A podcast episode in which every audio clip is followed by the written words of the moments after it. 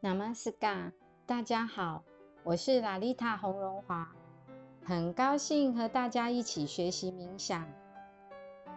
在我们介绍了帕坦加利的圣王瑜伽经之后，大家可以从八部功法了解到，瑜伽它不只是一般的练功夫或者是学技艺而已，它其实包含了人的五个层次的全面锻炼。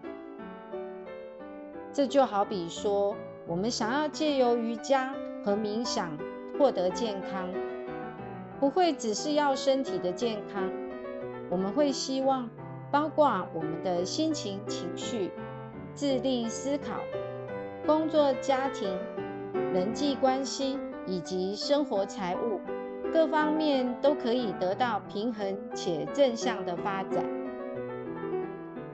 还记得我们说？瑜伽这个字的意义吗？瑜伽代表的是融合、合一。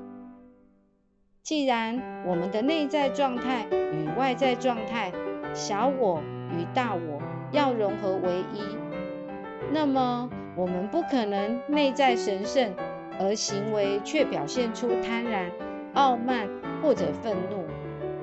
如此的内外不一致，既不自然。恐怕也会导致自己人格的混乱。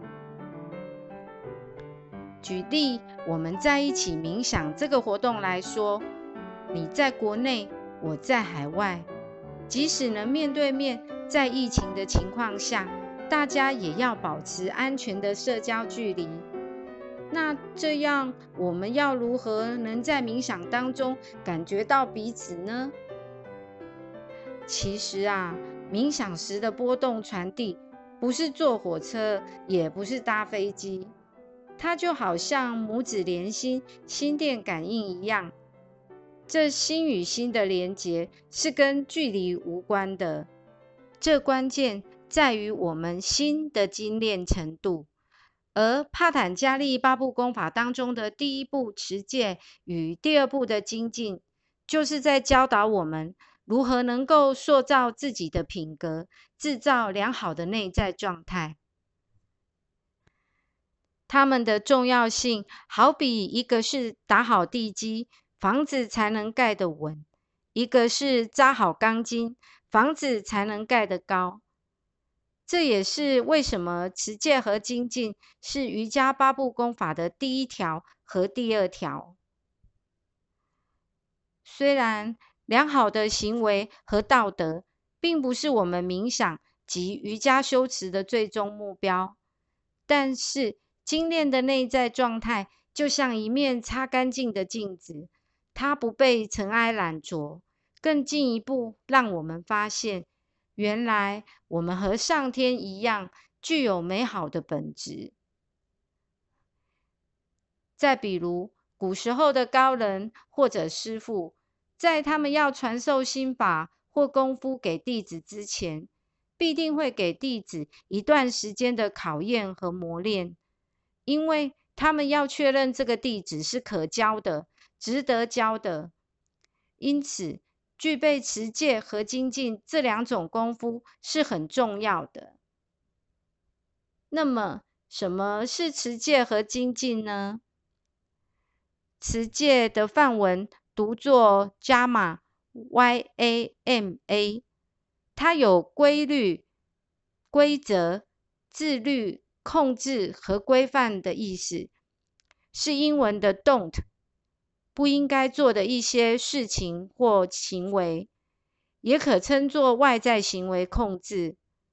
它有五项：一、不伤害；二、不被诚信；三、不偷窃。四心不离道，五不异于物。持戒可以理解为需要从内心去除一些不必要的思想、行为和习惯。八部功法的第二部精进，它的范文读作尼亚玛 （N I Y A M A），是我们应该要积极培养与拥有的美好特质。是英文的 “do”，应该做的事，也称作外在行为控制。精进一样也有五个项目：一、洁净；二、知足；三、服务；四、研读经典；五、安住至上。精进是透过找到某种秩序，从而让我们专注于制造一种更高层次的生活，以便我们内在状态可以散发出芬芳。可是讲到戒，大家会不会觉得很沉重啊？为什么学习冥想需要这个不能做，那个不能做呢？其实啊，瑜伽不是宗教。这持戒五条和精进五条，并不是要带给我们束缚的。大家看看，自古以来，各宗各派的修行和各种功夫的锻炼，几乎都有戒或相当于戒的规定存在，而且都被列为是入门弟子首要的功课，必须遵守的规范和守则。就如同我们中国传统的观念里有三纲五常、五伦八德，佛教呢有三皈依五戒，道家有三清五行，基督教有十戒，回教也有五功，这些都可以显示出戒律观念的普及与重要。我们可以进一步再从瑜伽的哲学来说明。在印度神话当中，死亡之神被称为伽马。如果以日文的汉字来说，就是阎魔这两个字，在中国则翻译成阎罗王。我们又说地狱有十殿阎王，在人死后会对我们的功过得失进行审判。其实这十殿阎王。就是持戒的五条和精进的五条，而负责审判的是我们自己的良知。打个比方，就像我们知道生气对健康不好，对事情解决也没有帮助，但有时候还是忍不住暴跳如雷，之后才感到后悔。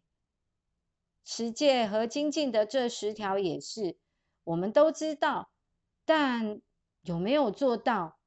我们的内心会诚实的打分数，所以说持戒是宇宙的宏誓大愿，它不因人事时空而有所不同。精进则是我们追求内在高尚品质的期许。我们再举个生活化的例子来说明，持戒和精进对我们是保护，而不是束缚。就像现在很多家长和老师都会抱怨学生花太多时间在手机上了，所以如果老师或家长跟孩子们说回家要念书，不要一直玩手机，这不要一直玩手机就是持戒，而回家要念书就是精进。再来，医生跟患有高血压的病人说。不要吃的太油太咸，不要抽烟，不要喝酒，不要太晚睡，要适度运动，要均衡饮食。这些呢，都是为了病人的健康与生命着想，而不是一种教条或没有意义的约束。同样的，帕坦加利八部功法里面讲的持戒与精进。并不是像加入某个宗教或帮派，如果没有遵守的话，就会遭到什么样的报应或惩罚，而是要让我们从自私逐渐提升到无私，然后谦卑、接受、慷慨与服务，最终精炼到只有好的品质会被保留下来。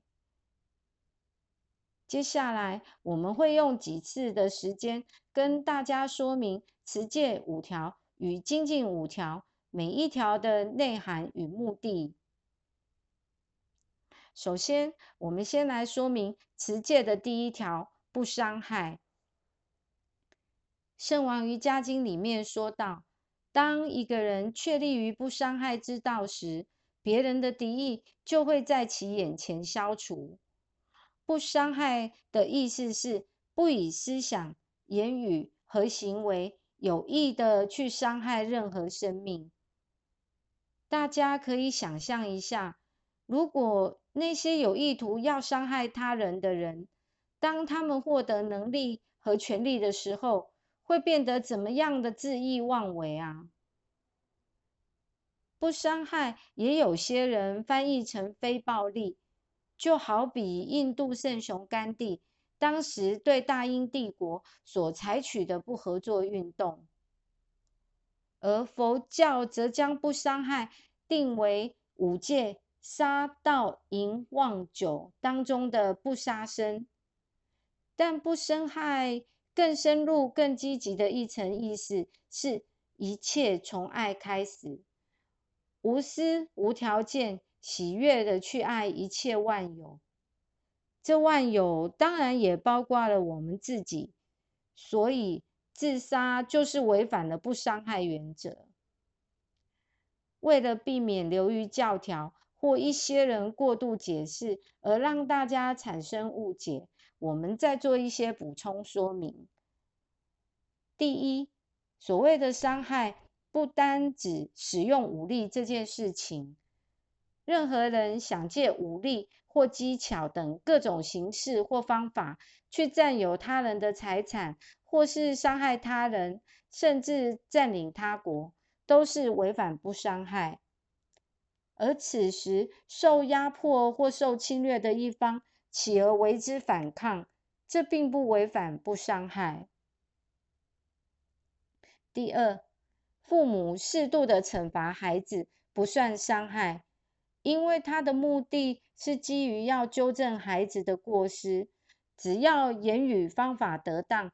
都不算伤害，但是现在有些父母自己没有良好的情绪管理，而过度惩罚小孩，这样就是伤害了。又比如，我们的法律对于强盗、小偷等一些罪犯，基于纠正的出发点，只要方法得当、合于法理，也是没有违反不伤害。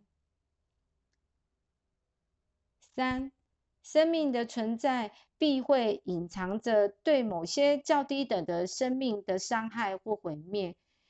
例如，植物也有生命，即使我们吃素，也是伤害了这些植物。我们种稻米、种麦子、种果树，会需要用一些方法去扑杀那些伤害农作物的鸟或者是昆虫。这是我们迫于生存所必须，没有违反不伤害。但若我们滥捕、滥杀和过度开发森林，破坏动植物的栖息地，则是伤害了。第四，一口水喝下，可能吃掉不少微生物；一脚踏出，更可能踩死好几只蚂蚁。因此，不伤害并不是要我们执着在不杀生，关键在于心念、出发心有没有这样的意图。整个生命是一个循环，会有生产者、消费者和分解者，这是自然法则。但不伤害，教我们以爱为出发点去对待一切。就像中国所说的“明包物语”一样。好了，今天我们讲述了持戒与精进的深层意义与积极目的，也为大家说明了持戒第一条不伤害的含义。那么就先到这里，下次我们再继续往下解说喽。